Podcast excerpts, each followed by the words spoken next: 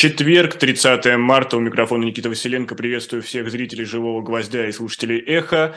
Сегодня в программе «Особое мнение» у меня в гостях историк, академик Юрий Пивоваров. Юрий Сергеевич, здравствуйте. Здравствуйте, Никита. Согласно источникам газеты «Гардиан», на одной частной новогодней вечеринке Дмитрий Песков сказал, все станет намного тяжелее, это очень-очень надолго. И если посмотреть на эти слова Пескова в исторической перспективе, Юрий Сергеевич, вы с ним согласны? Ну, я думаю, что здесь без всякой исторической перспективы, э, ну, я, мне трудно сказать, что конкретно имел в виду Песков, но то, что война не закончится в этом году, у меня нет никаких сомнений. Не надо быть историком, экспертом, ничем, никем. Ясно, что она не закончится в этом году. Дальше, когда она закончится, я не знаю. Значит, будет продолжаться до- долго. Идут слухи о том, что вот 400 тысяч добровольцев хотят еще набрать. Набрали 300 тысяч там некоторое время назад, теперь 400 тысяч. Это значит, что большие планы воевать, воевать, людей не жалеть и так далее. Но, с другой стороны, это такого типа режимы, какой, как сегодня в России, они не могут не воевать. Они воюют с собственным народом, с инакомыслием. Они придумывают инакомыслие и наказывают людей. Они воюют с сопредельными странами и не с сопредельными. Это норма для, для такого рода режимов, да? потому что они не могут не экскалироваться, они не могут не так сказать, расширяться и не углублять свое влияние в обществе и на международной арене. Увы и ах. Ну и плюс к тому, мы видим, что Запад еще более активизирует, и не только Запад, а то, что было названо коалицией Рамштайна, там и другие страны тоже соучаствуют в этом, но в основном, конечно, Запад и США. Ну и Россия тоже не остается в стороне от защиты собственных амбиций. Да, вот не только призыв 400 тысяч человек, но и военные предприятия, которые в три смены работают, да, и э, попытки получения в обход санкций необходимых там Э, инструментов для ведения войны, и все эти известные иранские дроны, и, и неизвестно, что там с Китаем, потому что э, ну, нам объявили то, что нам объявили, а какие там были конкретные практические договоренности, я не знаю. На это указывают в том числе и наши ведущие российские китаисты, которые говорят, что обе дипломатии, и российская, и китайская, умеют, так сказать, скрыть э, то, что не нужно с их точки зрения, чтобы знали в мире.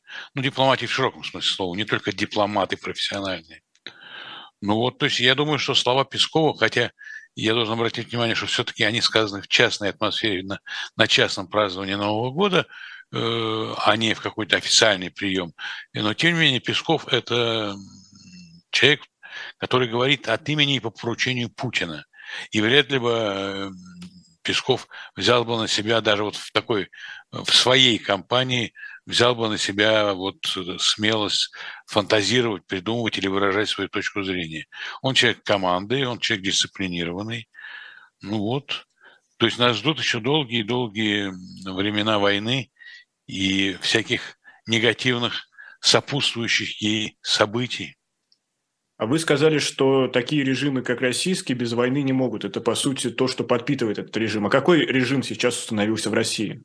Я его для себя я думаю, что исследователи найдут ему какое-то название, но пока для меня наиболее подходящее и что ли наименее опасное – это неототалитарный. То есть он в известной степени повторяет режимы тоталитарные 20-го столетия, различные, не только советские, но и германские, отчасти итальянские. Но нео, потому что многое изменилось, ситуация изменилась, технологический уклад изменился, ну, в общем, э, такой неототалитарный режим, чтобы никого не обижать. Ну вот один из главных атрибутов э, тоталитарного режима – это, конечно, репрессии. И мы сейчас наблюдаем просто бешеные какие-то сводки. Сегодня, например, объявили, что 62-летний пенсионер да. Михаил Симонов из Москвы получил 7 лет за дискредитацию действий вооруженных сил на территории Украины.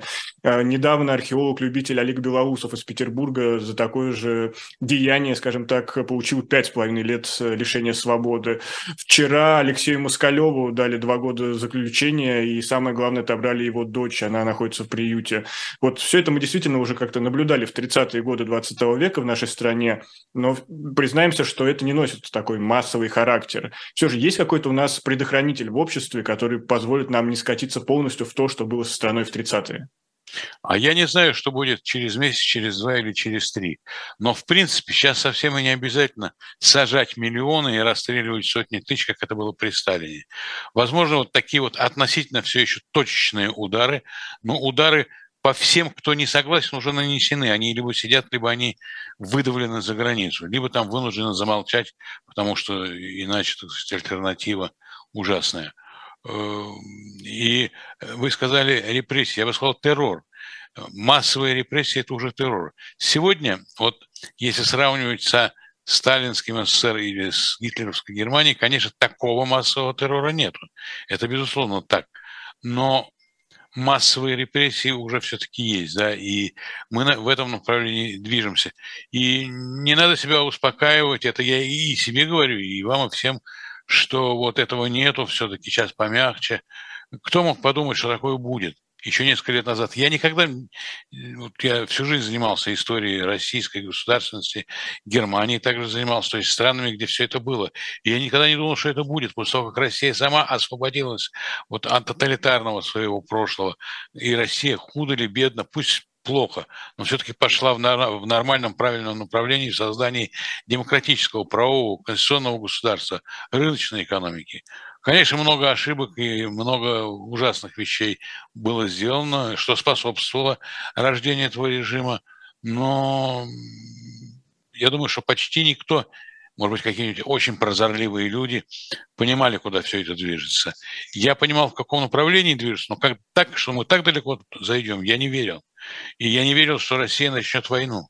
Просто даже по каким-то, ну, не моральным, а практическим причинам уж слишком мы отстали от э, там, наш ВВП и американский ВВП. Смешно сравнивать. Объем нашей экономики на 25% меньше итальянской, на 20% канадской. Говорят, уже Южная Корея нас обошла. Ну куда? Куда лезть против всего мира? И эта война доказывает отсталость и нашей военной техники, и это связано, безусловно, и с коррупцией, и с воровством, но и с отсталостью такой вот органической, что вот да, мы технологически снова отстали. Вот. Россия должна иметь, любая Россия, демократическая, демократическая, нормальную, хорошо экипированную, вооруженную армию, как любое другое государство, поскольку мир – это не такие, так сказать, сказки о том, как все друг друга любят, мир довольно жесток, но вот оказалось, что и в этом этот режим не преуспел. Вот есть одна отличительная черта вот у этих репрессий, в отличие от сталинских, они, по сути, пока что не затрагивают элиты. То есть мы, например, помним сталинский съезд победителей, когда буквально все участники съезда были в лагерях или расстреляны. А почему сейчас э, элиту не трогают? Они как, будто защищены от вот этого всего, что происходит с простыми россиянами. Вообще элита – это лучшие люди. Я бы не стал называть ни участников 17-го э, съезда э, ВКПБ э, элиты, не хочу называть и сегодняшних. Правящие круги, правящие круги. Удар по ним, почему он наносится, этот удар? А разве вы не помните, что сидел министр Улюкаев, там, что были, так сказать, гонения на министра Сердюкова. Ну вот это изначально министры, которые воспринимаются как чужие для этого общества. Они, можно, можно их назвать либеральные, то есть это оскорбительное такое объяснение их существования в этом кругу. А почему? Мне кажется, что нынешний режим очень так сказать, умело используют тех, кого вот вы назвали либералами, э, председатель Центробанка, министр финансов и другие люди, Кудрин там, который всегда, если не во власти, то рядом с властью. Вот. Но используют и э, специалисты я вот знаю, что Михаил Михайлович Касьянов, бывший премьер-министр, а сейчас эмигрант и, значит, оппонент Путина, он сказал, что, разумеется, у Путина команда очень профессиональных финансистов, экономистов, которые смягчают действия, негативные действия санкций, вообще смягчают ситуацию в военные времена. Экономики все равно всегда в мирное время, в военное время мирной экономике всегда тяжело. Так что там эти люди есть.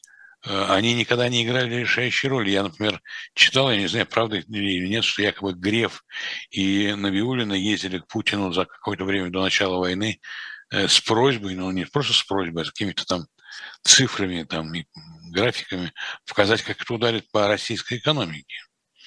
Но их не услышали, решение было принято другое. Ну вот еще недавно прошел э, антивоенный форум, э, на котором присутствовали многие деятели российской оппозиции в эмиграции, и одним из тезисов, который присутствовал на площадке, был, что сейчас, по сути, все э, мирные пути как-то изменить ситуацию в России, они исчерпаны. Но есть один, который можно воспользоваться, это раскол элит, попытаться их расколоть. Действительно, можно ли расколоть российскую элиту, хотя мы отошли от этого термина, но вот в, таком, в такой форме я оставлю свой вопрос. Я на этот вопрос не могу ответить, потому что я никогда не принадлежал ни к элите, ни к правящим кругам, а являюсь обычным, так сказать, человеком, там, научным сотрудником, но не более того. У меня нет никакой-то специальной информации, и я не знаю, что значит расколоть элиты. Это натравить Иванова на Сидорова, Петрова там на Рабиновича. Я не знаю, что... То, что у них наверняка там есть различные кланы, группировки, точки зрения, расхождения, мы это знаем. Знаем, вон, обмен любезностями Пригожина и э, губернатора значит, Свердловской области. А, нет, нет, или вы имеете в виду Пригожина продюсера? Нет, я имею в а. виду Пригожина Вагнера, когда, так сказать, э, ну, в общем, ясно, что это люди из разных команд, ясно, что это люди, ориентирующиеся на каких-то разных там, я не знаю, шефов и прочее.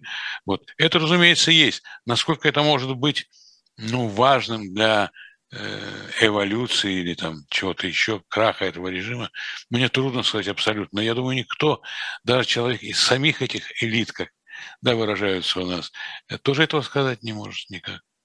Я думаю, что, разумеется, что президент должен следить за этим, должен следить в смысле, ну, а как иначе, так сказать, какая-то группировка съест его. Так то же самое было, скажем, в Сталине, когда группировка э, Жданова воевал с группировкой Маленкова Берии. И кончился тем ленинградским делом. Жанов помер сам, или ему помогли умереть врачи, этого я не знаю. А остальных перестреляли все. Ну, за исключением Косыгина. Смотря через историческую перспективу, можем ли мы говорить, что в России невозможно, невозможно какие-то демократические изменения, если инициатива будет снизу, а только если она будет дарована сверху? Вы понимаете, конечно, а каким образом демократически могут быть инициативы снизу? Люди выйдут на улицу, но их встретит там ОМОН или Росгвардия. Вот и все. Вооруженные, обученные. Мы видели массовое выступление в 2019 году москвичей при выборах, вернее, подготовке выборов в Мосгордуму. Ну и, и забили просто всех, и все.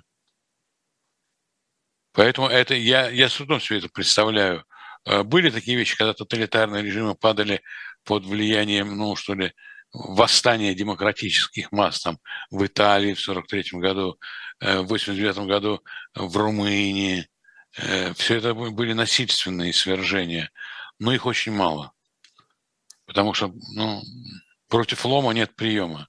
Я извиняюсь за грубую народную, так сказать, Мудрость. Ну да, все, все по сути в этой мудрости. А есть еще одно событие, которое во многом напоминает какие-то времена давно минувшего прошлого. Сегодня журналиста Wall Street Journal Эвана Гершковича задержали в Екатеринбурге во время его поездки, где он пытался собрать материал о деятельности ЧВК «Вагнер». И как подозреваемого в шпионаже его доставили в Москву, в Лефортовский суд и арестовали до 29 мая. До этого э, в Словении были задержаны российские разведчики-нелегалы, и Россия признала, что это, мол, наши сотрудники, да, попались, сожалеем. И явно намечается какой-то очередной обмен. Можем, а правда, можем ли мы поверить сотрудникам ФСБ, что его действительно вот этого журналиста американского задержали за шпионаж, что они его давно пасли и приняли зеркальные меры? Вот такой у меня провокационный вопрос. Ну, я скажу, что в России иностранных журналистов не арестовывали с 1986 года. То есть считайте, сколько это, полстолетия, так сказать. Э, почти, нет, не, меньше, чем полстолетия. 86 год – это 40 лет, там, чем-то. Вот, около 40 лет. Э, то есть это такая, в общем, новинка, да, такого не было. Что касается того, что это такой зеркальный ответ, ну, может быть, конечно. Э, шпион или нет, господин Гершкович, я не знаю. Конечно, его друзья, вот то, что я читал и видел, говорят, что нет. Ну, естественно, они на то и есть и друзья, и коллеги его. И что он симпатичный парень, он для меня он парень по возрасту, да, вполне возможно. Он прекрасно говорит по-русски, поскольку его родители – советские иммигранты. То есть это его, так сказать, родной язык от рождения. Эм, это может быть еще и для того, чтобы поменять кого-то на кого-то, да. Э, ну и, и одновременно послать сигнал мировому общественному мнению, что вы обвиняете, что Советская Россия опутала весь мир, значит, вот таким э, сетью шпионажа, так а вот ваши тоже. И едут не куда-то, а в Екатеринбург. Это одна из столиц гнезд таких оборонной промышленности. Все вполне, так сказать, э, вероятно. В этом смысле может сказаться. Не знаю. Трудно сказать, э, шпионил он или не шпионил. Но в любом случае это такой вот ход – за которым последуют какие-то практические действия, обмен заключенными, арестованными, э, и вот это вот идеологический ответ, что вот что вы все нас ругаете, вы сами такие же. Говоря о последствиях, может ли осуществиться следующее, что иностранные редакции будут эвакуировать своих сотрудников, и Россия в информационном плане станет еще более изолированной? И э, насколько это пойдет на пользу восприятию того, что происходит в России со стороны? Ну, я думаю, что такие мысли возникают у западных, прежде всего, западных журналистов, потому что это, прежде всего, может коснуться их, а не журналистов из Индонезии или Индии. Вот.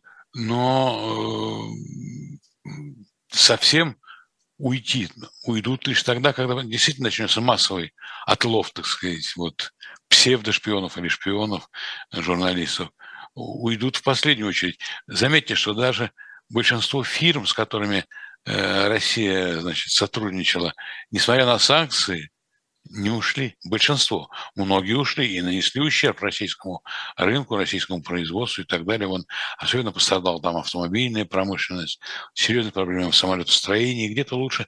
Но э, я пока не вижу все-таки оснований, чтобы все ушли э, ведь э, зеркальные меры будут тогда и с той стороны.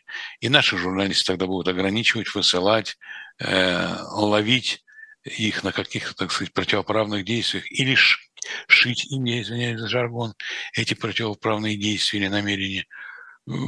Трудно сказать, как пойдет ситуация. Я не сомневаюсь только в одном, что режим не будет изнутри сам по себе, что ли, либерализироваться. Он будет обязательно вот еще более устрашающим, еще более агрессивным, еще более активным, да? Ну а почему? Ведь люди в правящих кругах, они понимают, что рано или поздно э, все вот эти гонения коснутся и их. Почему они не остановятся, пока не поздно? А такой режим, понимаете, какая штука? Такой режим, мы уже говорили об этом с вами сегодня, такой режим не может остановиться. Это для него смерть. Понимаете, вот э, Россия воюет, а это и есть естественное состояние для этого режима. Тем более, что власть имущие, начиная с верховного главнокомандующего и его, так сказать, подчиненными, понимают, что если они проиграют эту войну или закончат ее каким-то образом не победой в их понимании, то тогда им конец, вплоть до физического, может быть. А, перенесемся в Киев, где сегодня а, ожидали, многие ожидали выселения Украинской Православной Церкви Московского Патриархата из Киева-Печерской Лавры, но пока события развиваются в мирном русле, монахи провели очередное богослужение, пришли какие-то люди, которые их поддерживали, и в том числе вчера, если это действительно правдивая история, их поддержал знаменитый боксер Александр Усик, который тоже пришел за них заступиться. И это, этот вопрос вокруг церкви как-то продолжает раскалывать украинское общество, но мой вопрос следующий. Неужели УПЦ Московского Патриархата такая влиятельная организация, что может посягнуть на конституционный порядок в Украине? Я думаю, что это надо рассматривать не только в контексте межцерковных отношений, межрелигиозных, а в общем контексте, когда все русское сейчас на Украине, ну что ли, ненавидимо, там, я не знаю, Пушкин, я не говорю там Ленин какой-нибудь или что-то еще, Пушкин, например, когда там какие-то интеллигентные люди на помойку выбрасывают стихи Бродского и Акуджавы, Это все понятно, понимаете? Я могу понять украинцев. Я могу... Мне не нравится это, понимаете? Я, я не просто человек русской культуры, но я полагаю, что русская культура не, не заслуживает этого. Ни Пушкин, там, ни Акуджава, ни Бродский. Вот. Но э, настолько ужасна ситуация ну, в Украине, на Украине, я привык говорить по-старому на Украине, и грамматически это правильно, а политически неправильно. Вот. Э, значит, все, знаете, вот если бы вас бомбили, если бы вам там отключали электричество, там в Каховском водохранилище там сливали воду и люди без воды, Запорожская АЭС без охлаждения, и скоро посевная кампания, и нельзя орошать, так сказать, поля. Вот как бы вы к этому отнеслись? Я бы как бы отнесся. Тоже бы мы... Я часто рассказываю о том, как мне рассказывали мои учителя, что когда они вернулись с войны, а я учился в МГИМО, в Институте международных отношений. Эти мои учителя тоже там же. Но я учился уже в гораздо более позднее, конечно, время. Я после войны родился, там через несколько лет. Так вот, а, а, военные, вернувшиеся офицеры и солдаты с фронта не хотели учить немецкий язык. Английский, французский, испанский, итальянский, но только не немецкий язык. И не потому, что сам язык им противен, а все, что было связано с Германией, с ее преступлениями против э, Советского Союза, против там, тех же офицеров, которые там воевали с немцами. Э, то есть это вполне понятно. Это вполне понятно, вот это вот нежелание, ничего общего иметь с агрессором и с его церковью. Хотя вот эта вот Украинская православная церковь Московского патриархата – уже несколько месяцев назад сняла вот это МП, Московский патриархат. Она себя, так сказать, хочет показать как самостоятельная церковь. Но, а с другой стороны, с стороны практической, а не теоретической, я не исключаю, что в рядах этой церкви есть священники и монахи, такие, что ли, ориентирующиеся на Москву, на русский мир там и так далее, и выступающие против там политики Зеленского, политики Украины и, и, и с ними тоже тем более борются, поскольку это, так сказать, не просто носители какой-то враждебной им идеологии, это конкретно, так сказать, вот враги в сегодняшней ситуации. То есть, то есть эта война нанесла еще один удар и по, в широком смысле русской православной церкви по попытке, так сказать, объединения славянских народов вокруг Москвы, вот эта идеология русского мира, в которой очень сильная составляющая религиозная, что Россия, Украина, Беларусь, как говорит патриарх Кирилл, это святая Русь. А сейчас вот внутри Святой Руси ненависть, в общем, и, и она вполне понятна.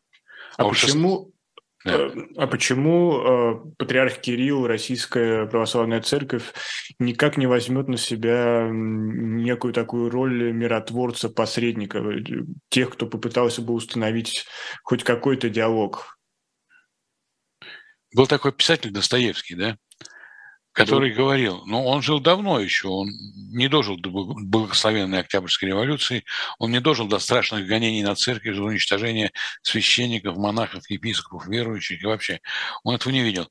Но он в свое время в дневнике писателя, такое известное публицистическое, так сказать, его произведение, записал «Русская церковь в параличе со времен Петра Великого».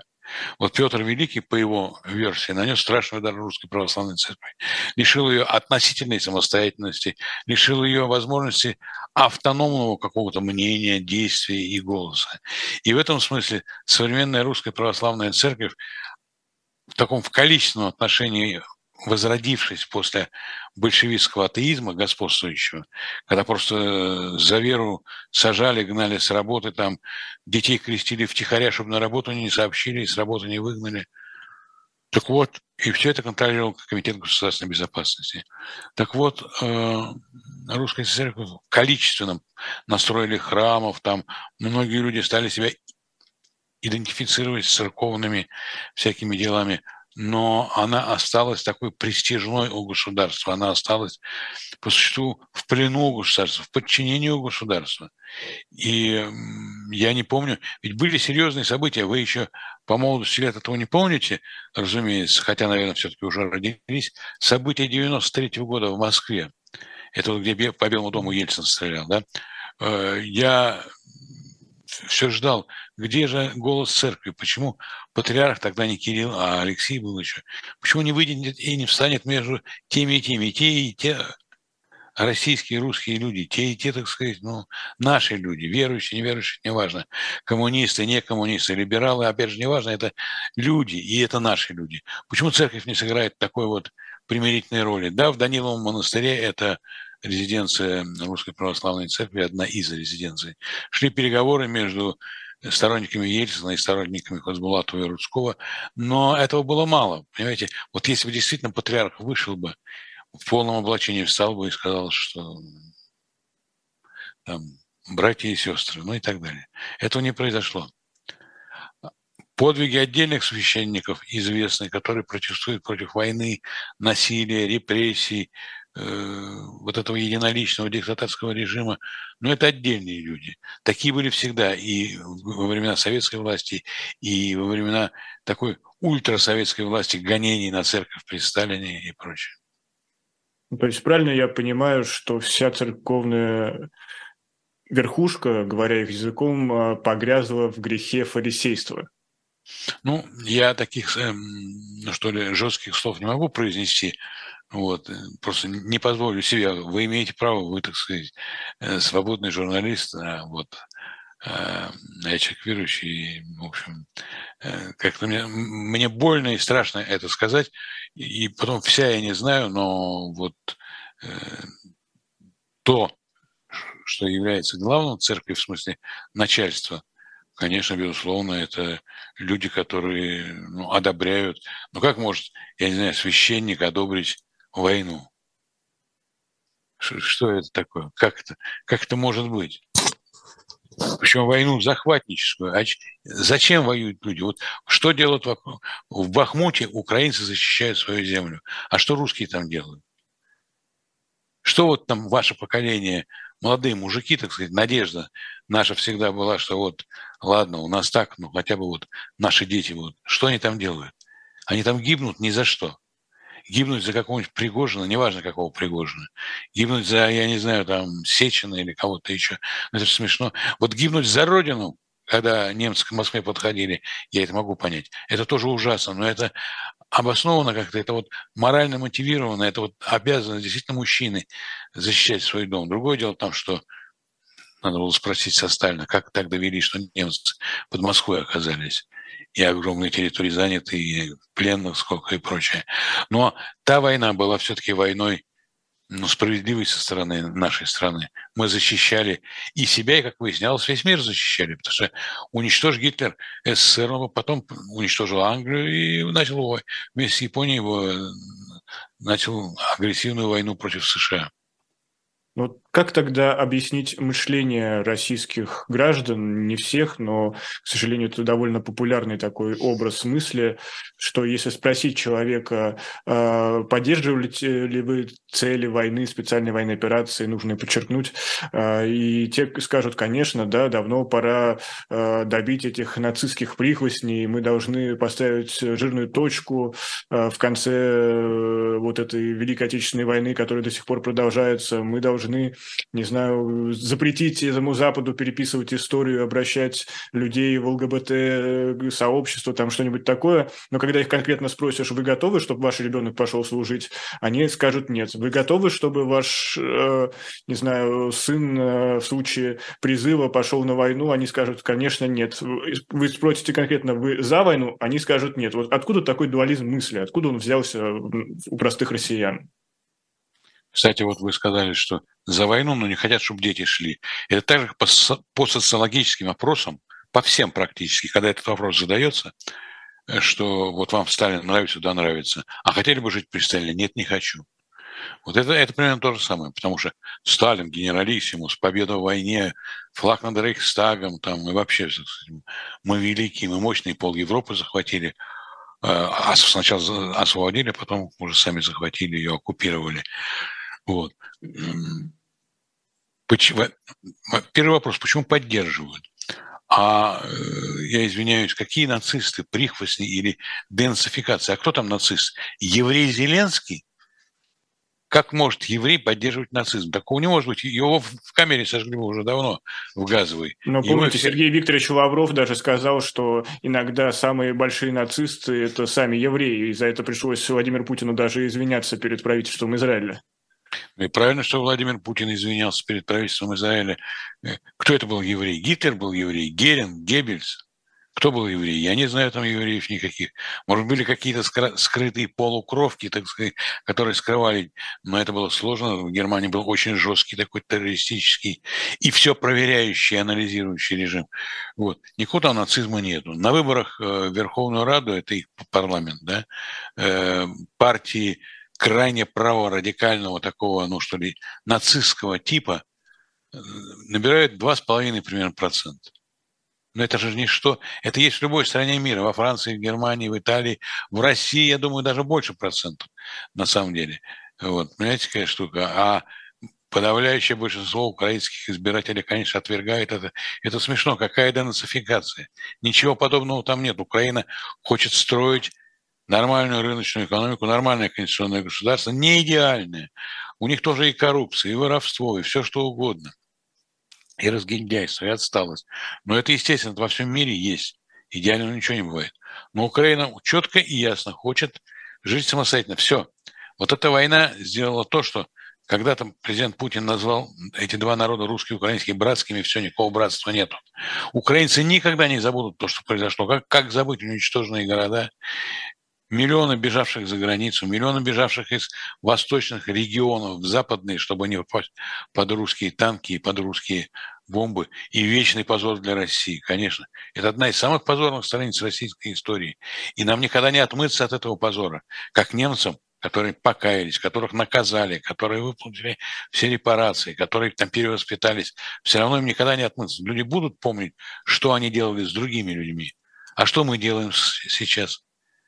Что, когда показывают там, я не знаю, постоянно видео видишь, как пол дома разрушен, подъезд разрушен, там, то, там, там что, нацисты сидят, и что они делают? Вторая, значит, лозунг войны – это, значит, Д... Э, Милитаризация, Милитаризация. А, а что получилось? Получилось, что Украина напичкана сейчас самым современным западным оружием, она еще получишь все эти F-16 э, самолеты и прочее, прочее. Вот чем это. И что украинская армия полностью теперь интегрирована в натовские структуры. Сейчас пока еще де-факто, но потом будет де-юре, когда тысячи и тысячи украинских офицеров и солдат проходят обучение там в Англии, в США, в Польше, в самой Украине и так далее. Наоборот, мы получили очень сильного, потенциально в перспективе очень сильного военного соседа по-настоящему. Украинская армия сейчас, говорят западные специалисты, сильнейшая в НАТО. Ну вот как объяснить это восприятие российских граждан, то, что Действительно, они вроде бы против всего плохого, говорят, мы против войны, лишь бы не было войны, но э, все равно выступают за все действия, которые только наносят ущерб стране. Это какая-то психологическая защита, что они пытаются оправдывать, или это что-то другое? Вы знаете, у разных людей, у разных слоев и возрастов, и там горожан или там сельских жителей э, есть свое, есть и страх, что что-нибудь скажу, так и плохо будет. А это правда, это вполне оправданный страх. И режим держится во многом на страхе, то, что люди боятся. С другой стороны, это монополия на информацию. Э, телевизор, там, прежде всего, это все равно, несмотря на интернет, телевизор по-прежнему остается главным информационным, так сказать, актером, да, и действующим лицом. Телевизор ну, с утра до вечера говорит о зверствах украинцев и э, там о том, что вот мы там что-то спасаем, то есть есть целый ряд вот таких, что ли, причин. Но, ко всему прочему, э, что такое современный российский человек? Это homo советикус. Это тот тип человека, который был выведен, я извиняюсь за ненаучное выражение, э, при советской власти. Человек, лишенный идеи, что есть основа, если угодно, христианской веры – а Россия страна христианская, чтобы там ни было, и при том, что атеизм был гонение на церковь, но тип человека в христианской цивилизации сформирован, э, что нет идеи первородного греха. Виноват не я, кто-то другой. Вот, вот он виноват, вот Зеленский виноват. Вот то, что у нас там что-то не получается, вон там американцы виноваты, или там кто-то еще, или немцы. Это вот этот тип советского человека, он не только в моем поколении, поскольку ну, мы давно уже и долго жили по Советской власти, он и в вашем поколении есть. Потому что я долгие годы э, преподавал лекции, читал в Московском университете, в ГИМО и в РГГУ. Вот. И я видел среди мальчиков и девочек вашего поколения э, такие же людей, как люди из моего поколения, где эти десятилетия, уже несколько десятилетий не советской жизни. Очень многие по-прежнему воспроизводят те штампы и те, так сказать, ну, что ли, варианты реакции на какие-то дела, которые были и в мое время. Но я вам еще должен сказать, что э, это связано еще и с ленностью душевной. Понимаете, потому что а почему российская армия перешла границы и пошла на Киев? А почему? Что там в Киеве было? Что, я не знаю, там готовили атомную бомбу, чтобы Кремль взорвать? Или что там натовские войска стали что, нападать на Россию? Этого ничего не было. Этого ничего не было. А до этого месяцами концентрировались войска по границе с Украиной. Ну, что это такое? Я напомню, что это программа «Особое мнение». У нас сегодня в гостях историк, академик Юрий Пивоваров. Меня зовут Никита Василенко. Поддержите эту трансляцию лайками. И, кроме того, обязательно перейдите в наш магазин shop.diletantmedia, где сегодня а, я вам рекомендую обратить внимание на Мариса Леблана. И там, там его книга «Возвращение Арсена Люпена». И она, как всегда, по очень приятной цене и с печатью от эхо. Ну, а мы продолжаем нашу беседу. И, Юрий Сергеевич, вы упомянули да. э, Германию, немецкий пример, как Германия возвращала доверие всего э, мира к себе после тех страшных преступлений, которые она совершила во время Второй мировой войны. Но что касается самого общества, какой путь прошли немцы, э, чтобы окончательно признать, что тот режим, который у них был в 30-е и 40-е, был преступным, и окончательно его осудить? Потому что мы такой путь со сталинизмом до сих пор не прошли. Да, немецкое общество прошло долгий, тяжелый такой вот путь, и не все готовы были покаяться в совершенных грехах. А кто-то говорил, что это мы проиграли войну и нам мстят, и нас наказывают за это, победители. Были и такие. Но не надо забывать, что немецкое общество было оккупировано английскими, французскими и значит, американскими войсками. Я, я имею в виду Западную Германию. Восточная Германия под оккупацией СССР – совершенно другая история. Э, так вот, э, вот эта Западная Германия, то есть большая, гораздо большая часть Германии вообще, она находилась под оккупацией, и их во многом заставляли это делать. И заставляли учиться демократии, их заставляли там всеми мерами, их возили в эти концлагеря и показывали, вот посмотрите, что здесь делают. И показывали фильмы документальные, и немецкие, и американские, и английские. Э, и потом вся Германия была уничтожена, все большие города – британская авиация уничтожила, и, собственно говоря, они видели, к чему привела авантюристическая и преступная политика Гитлера. Но это все тоже давалось большим трудом. И довольно долго Германия изживала из себя вот этот вот э, грех наци- национал-социализма. И сегодня это не идеальное общество, масса проблем у него, но это нормальное, демократическое общество, Э, с Конституцией, с гарантиями прав человека, социально ориентированной рыночной экономикой, где не только верхи общества получают прибыль, дивиденды там, и так далее, но э, и общество заботится о тех, кто, так сказать, слабее вот в таком социальном плане э, простых наемных работников, простых обывателей, но далеко не идеальное. Но, конечно, ушедшее от, наци- от национал-социализма очень далеко, бесконечно далеко. Хотя и здесь есть так сказать, реваншисты, но с ними борются и уголовным путем. Все эти вот э, Хайли, Гитлеры и так далее, это все запрещено уголовным э, кодексом Германии и карается тюремным заключением, понимаете? Ну вот. Нашему обществу до этого очень далеко, и я сомневаюсь в том, что оно само сможет разобраться. Немцы вы сами тоже не разобрались. А вот это ключевой вопрос. А сможет ли наше общество без какой-то внешней интервенции, оккупации, тяжелых потрясений, которые по масштабу сравнимы с теми, что пережила Германия, сможет ли наше общество само выйти на вот этот трек а, принятия ошибок и некого покаяния? Ну, я должен сказать, что пока, слава богу, Россия еще не прошла этот страшный германский путь, у нас не разрушены все там областные города, как это было разрушено в Германии, у нас не погибло несколько миллионов человек, как это было в Германии, в СССР еще больше, но мы сейчас сравниваем с Германией. А, Да, будет очень сложно. Да, большие сомнения, что наше общество окажется способно на это. Но проблема такая. Современная Россия теперь уже, может быть, 10 лет назад нет, но теперь уже точно стоит перед альтернативой.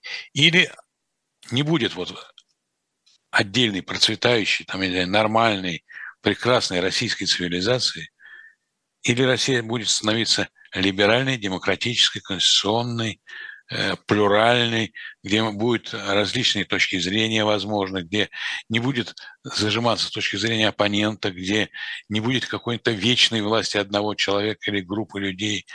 Э, вот вариант. Или Россия все-таки внутренне захочет стать другой, или она погибнет.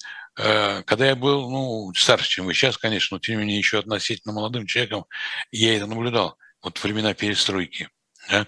Как Россия сама, никто ей не помогал, э, сбрасывала себя постепенно все вот эти вот последние оковы тоталитарного сталинизма, как Россия переходила к каким-то новым, так сказать, вариантам и развития.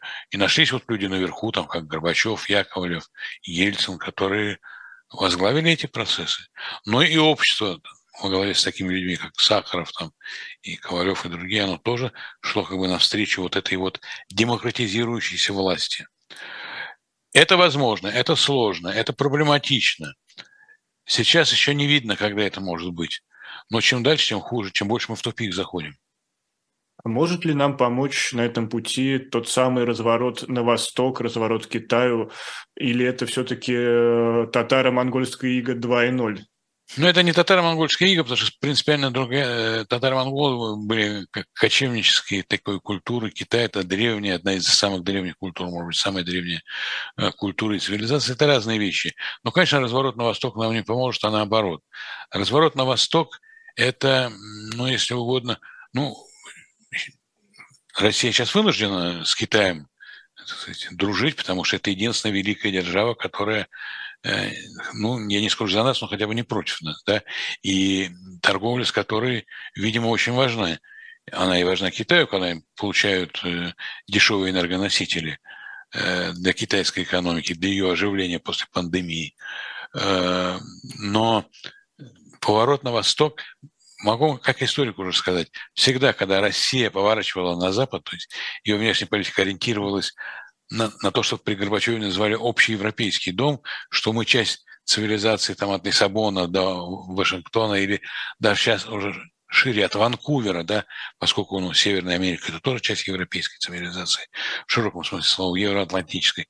Когда Россия ориентировалась на евроатлантическую европейскую цивилизацию, э, это были лучшие золотые времена э, российской жизни. И в смысле экономики она быстро развивалась, э, и в смысле вот, свобод человека, и в смысле развития науки, образования и так далее. Когда же Россия говорил, что мы страна не европейская, не западная, называлось э, и начиналось то, что называется в науке восточничество, ориентация на какой-то вымышленный Восток, который антитеза этому гниющему Западу, как сейчас говорят, ЛГБТ, где они увидели э, я вот живу в Берлине, ну, есть вот люди такой ориентации, но это их личное дело. Они не лезут ко мне ни в метро, ни там, и, в общем, никакой угрозы нет. Они такие, ну, ради бога, пусть будут такие. Вот. Э, так что вот я так вам отвечу, что ориентация, это в свое время Примаков, э, когда он был министром иностранных дел, выдвинул концепцию вот такую антизападную, э, такая ось, треугольник Москва, Пекин, Дели – но такого треугольника не будет. У Китая с Индией очень сильные, серьезные противоречия, очень серьезные, и опасения, особенно у Индии, как более слабой, что ли, страны, чем Китай. Э, но и Китаю Россия нужна э, как противовес Соединенным Штатам Америки, как тоже опора на все-таки хоть и ужасная у нас экономика, но отсталая, но мы член Совета, э, Совета Безопасности постоянный, да, и вторая в мире ядерная держава конечно, а, и вот поставщик все более дешевых ресурсов э, энерги, энергетических носителей. То есть носителей. нет никакого риска, что Китай будет покушаться на наш суверенитет, по крайней мере, в среднесрочной перспективе? Ничего не могу сказать, потому что все прогнозы, они, ну, может быть, какие-то сбываются, но в основном не сбываются. Вот. Был такой поэт Иосиф Бродский, лауреат Нобелевской премии, он еще в советские времена написал, эта местность, он говорил о России, мне знакома, как окраина Китая. Вот. Понимаете, может быть, все. Э, я надеюсь, что этого не будет, но китайцы, у них в открытую, они говорят, что Приморье, да, вот там вот, в районе Амура и прочее на Дальнем Востоке, когда-то принадлежало Китаю, действительно принадлежало, а потом отошло к России. Айгунский договор 1000 858 года, по которому целая часть Северного Китая, Маньчжурия, отошла Российской империи, поскольку Россия была намного сильнее, чем тогдашний Китай, и продиктовала так сказать, свою волю. Но по отношению к Китаю как империалисты вели себя в это время и Англия, Франция, и Германия. Вот. Так что в этом смысле Россия была, как все другие. Только мы граничим, в отличие от них, с Китаем. И китайцы хотят вернуть эти утерянные территории. Но это не... Э, вы увидите, если вы придете в Венгрию, вы увидите в венгерских церквях, церквях и книжных магазинах продаются карты Великой Венгрии, куски, которые а, отошли после еще Первой мировой войны к Румынии и к э, Чехословакии, Чехословакии. Такого реваншизма территориального много по всему миру, но и в Китае он тоже есть. Одним из важных элементов интеграции России в мировое сообщество была академическая мобильность. И вот пришла, к сожалению, грустная очень грустная для, лично для меня новость, как выпускника Высшей школы экономики, что Вышка собирается убрать из своей библиотеки книги иноагентов и ЛГБТ-литературу. И российская наука, как мы сейчас наблюдаем, вместе со страной находится в изоляции. И, Юрий Сергеевич, каким вы видите будущее российской науки? Сможет ли она развиваться без взаимодействия с остальным академическим миром, или она откатится куда-то уже в средневековье? Российская наука – часть мировой науки. Да? Все эти национальные науки, они лишь части мировой науки. Особенно это не в тех науках, вы, наверное, не физик, не химик, у них там это вообще одно и то же. А в гуманитарных науках там история, социология, политология, экономика, есть очень серьезные, конечно, специфика, но э, удар по науке был нанесен давно, э, до, так сказать, высшей школы экономики, когда был удар нанесен по Российской академии наук, э, которую, кстати, очень многие преподаватели высшей школы экономики считают таким мертвым телом, реакционным. И, там, Был такой снобизм преподавателей вот. вышки. Это глубокая ошибка, это недосмотр, э, и потому что Российская Академия Наук – это всегда был важный элемент гражданского общества, как, как теперь высшая школа экономики. И я вам должен сказать, как человек, всю жизнь проживший в науке, что я не знаю еще ни одного открытия научного, которое было сделано в высшей школе экономики. А вот в системе Академии наук знаю. И хорошо было бы, чтобы высшая школа экономики и Академия наук сотрудничали и дополняли друг друга, и пере, переплетались, а не, так сказать, снобистски глядеть на э, Понимаете, мне высшая школа экономики, при всем уважении к людям, у меня там друзья близкие работают, вот, и, а, поступала всегда так же, как футбольный клуб «Зенит» из Петербурга. «Зенит» скупает всех ну, наиболее способных футболистов. У нас немного, но все-таки есть. И, естественно, что он всех побеждает, потому что он может платить такие гонорары, такие зарплаты, которые не могут платить себе ни в Москве, там, ни в Нижнем Новгороде и так далее. А, то же самое делала Вышка. Она скупала лучших профессоров, доцентов, научных работников Московского университета, Академии наук, РГГУ. Я сейчас говорю о той части науки, которая нам с вами ближе, гуманитарной, социогуманитарной. И, конечно, они за более высокие зарплаты переходили туда и прочее. Но Вышка еще ценилась и, и себя, так сказать, представляла как такой очаг свободомыслия и либерализма. Ну вот то, что происходит сейчас, Э, я в который раз вот э, убеждаюсь в том, что дозволенный либерализм в вышке, он именно дозволенный.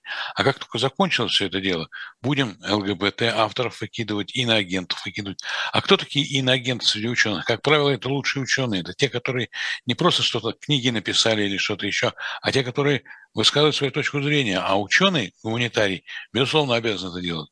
Там, что такое политолог? Он не просто должен знать политологические концепции, он должен предлагать модели изменений, трансформаций, э, которые возможны. Но вот, этом... кстати, факультет политологии Высшей школы экономики разгромили еще задолго, как мне кажется. Я, это, я знаю, у меня там работают близкие друзья, так сказать, и, э, там, и Медведь, и Ильин, и так далее, и так далее. Э, много людей. Э, это все, в общем, одна тусовка. Но разгромили, разгромили, да. Но я еще раз говорю, что вот убрать книги иноагентов на каком правовом основании? Что есть закон или какой-нибудь подзаконный акт? Есть, есть закон, который запрещает, э, точнее не запрещает, ограничивает доступ к информации от иноагента несовершеннолетним, насколько мне память не изменяет. А насколько мне память не изменяет, в высшей школе экономики несовершеннолетние не учатся. Ну, вдруг первокурсник, там, 17 лет, это же страх, что он может оттуда начитаться с точки зрения российских властей. С точки зрения российских властей есть возможность сделать спецхран, какой был до падения советской власти, когда студенты первого-второго курса туда не ходили, а более старшие, что ли, студенты ходили. Мне кажется, Юрий Сергеевич, вы сейчас подсказку просто сделали. Если нас кто-то смотрит в Кремле, то ждите да. Пожалуйста, сделайте так, если вы боитесь, что студент Сидоров прочтет профессора Петрова, который объявлен иноагентом, ну хорошо, скажите ему, что с третьего курса прочтешь, пока, ну хотя бы так, да, а не надо бежать впереди паровоза. У меня есть такое ощущение, что либеральная вышка легко сдает свои либеральные позиции. У меня есть такое ощущение. А связано ли это с тем, что отцов-основателей вышки, по сути, отстранили от управления проектом? Я думаю, что связано, конечно. Я думаю, связано. Разумеется. И новая метла метет по-новому, это, это понятно. Это везде так было и так есть, к сожалению. Но э, вышка сама должна держаться. Э, понимаете? И ну, есть очень важная книга, которую надо постоянно читать, Конституция Российской Федерации. Ее сейчас искалечили, и ее не исполняют, но там есть очень важные статьи. Например, когда человек хочет выйти на митинг, он просит разрешения, а там 31 статья говорит, имеешь право. Если ты там без оружия, то ты можешь выходить просто. Ты не должен просить разрешения, ты имеешь на это право. А мне скажут, ну, это в Конституции написано. Да, но если все мы будем исполнять Конституцию, не останется тогда, тогда начнется вот то, о чем мы говорили, демократический протест и мирный демократический процесс, поскольку у нас никакого оружия никогда не было и не будет. Вот. А вообще это позор, то, что, так сказать, э, там иноагент. Что такое иноагент вообще? Я не знаю, кто это такой иноагент. У меня есть знакомые, даже друзья, которые вот получили это клеймо иноагента. Почему они иноагенты? Они испытывают влияние Запада. Я, я каждый день испытываю влияние Запада.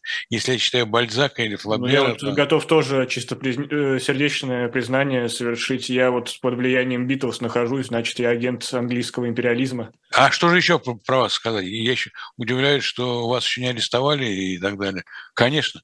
Как можно любить Битлз, когда есть на, частушки народные, русские там и так далее? Или советские песни там прекрасные. Есть новый певец, замечательный шаман, который выступает на каждом правительственном концерте. Вот. А вы наверняка не его поклонник, понимаете? К сожалению, к сожалению. Что является большим вашим недостатком? Ну, комсомолец Василенко отчитается перед, как говорится, руководством партии. Но у нас совсем мало времени, Юрий Сергеевич. А, последний вопрос, но мне кажется, это очень важная история, хоть и осталась довольно незамеченной. А, недавно вот более тысячи экспертов подписали открытое письмо с призывом приостановить работу над созданием передового искусственного интеллекта. Подразумевается а, один чат, э, основанный на нейросети. И среди подписантов Илон Маск, Стив Возник, Юваль Ной Харари. И они действительно опасаются, что искусственный интеллект может э, выйти из-под контроля человека и, э, по сути, начаться восстание машин. А вы сами, Юрий Сергеевич, видите какую-то угрозу со стороны искусственного интеллекта? Вы знаете, я так далек от этой проблематики, что всерьез судить не могу. Но вот чисто логически, если подумать, это описано в ряде фантаси... научно-фантастических романов еще 20 века, э, вот, когда вот восстание машин происходит mm-hmm. против человека. Ну, потенциально, конечно, такая возможность есть. И я читал, что э, президент Путин который большое внимание уделяет созданию искусственного интеллекта и э, беспокоится о том, чтобы Россия не отстала, и правильно все это делается. И говорят, что даже его дочь имеет какое-то к этому отношение, к созданию искусственного интеллекта, а это не случайно, значит, все. Э, я думаю, что да, есть такие люди, как Илон Маск, предупреждают, это, это ведь профессионалы высшей категории, понимаете? Это как вот э, там, не дирижер, который по нотам разбирает мелодию там и может mm-hmm. показать, что и как. Это люди высшей, так сказать, квалификации и профессионализма. Конечно, в этом есть опасность, безусловно. Но человечество не свернет с этого пути. Понимаете? Не свернет. Когда изобрели пулемет, вот этот вот пулемет, который в России называется Максим, а на самом деле, ну, Максим, да, угу. то, ну, там были другие, конечно, марки, но вот самые известные, то политологи того времени писали, что это конец человечества, все. Но, с другой стороны, говорили, войны не будет, потому что, ну, кто же пойдет на такие жертвы? Все ошиблись. И война была, и пулемет существует, и, и так далее. Тут, разумеется, есть опасность, э, что эти самые роботы, я говорю старым языком, да, выйдут из-под контроля человека и э, попытаются его ну, в какой-то там, или уничтожить, или в рабство поставить, не знаю. Э, это все настолько вилами по воде, что даже Илон Маск вам не объяснит э, в реальности, что может быть. Я видел по немецкому телевидению кадры какого-то там робота, который в Дубае или где-то еще там продемонстрировали. Ну, это что-то невероятное по э, диапазону его действий, возможностей и так далее. Это еще не искусственный интеллект, но это все равно на пороге к этому.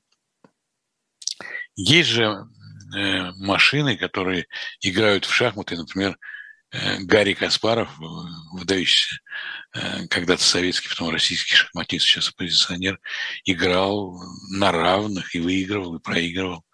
Это же, понимаете, для, для моего гуманитарного и старого ума это вообще непонятно. А время, мне подсказывает студия, что время, но, Юрий Сергеевич, последний вопрос, буквально коротко. Несмотря на все те темы, которые мы сегодня подняли, вы сохраняете оптимистический взгляд, оптимистичный взгляд на будущее? Я стараюсь сохранять реалистический взгляд на будущее.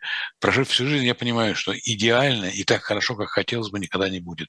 А хотелось бы, чтобы как раз не было так плохо, как может быть. И я очень боюсь за, прежде всего, мужчин вашего поколения, чтобы вы все живы остались, здоровые, и чтобы дальше, так сказать, детей рожали, и, чтобы Россия продолжалась, а не остановилась только. Чтоб Россия продолжалась. И это был историк, академик Юрий Пивоваров. Программа «Особое мнение» провел ее Никита Василенко. Мы прощаемся с вами. Берегите себя и до новых встреч. Спасибо.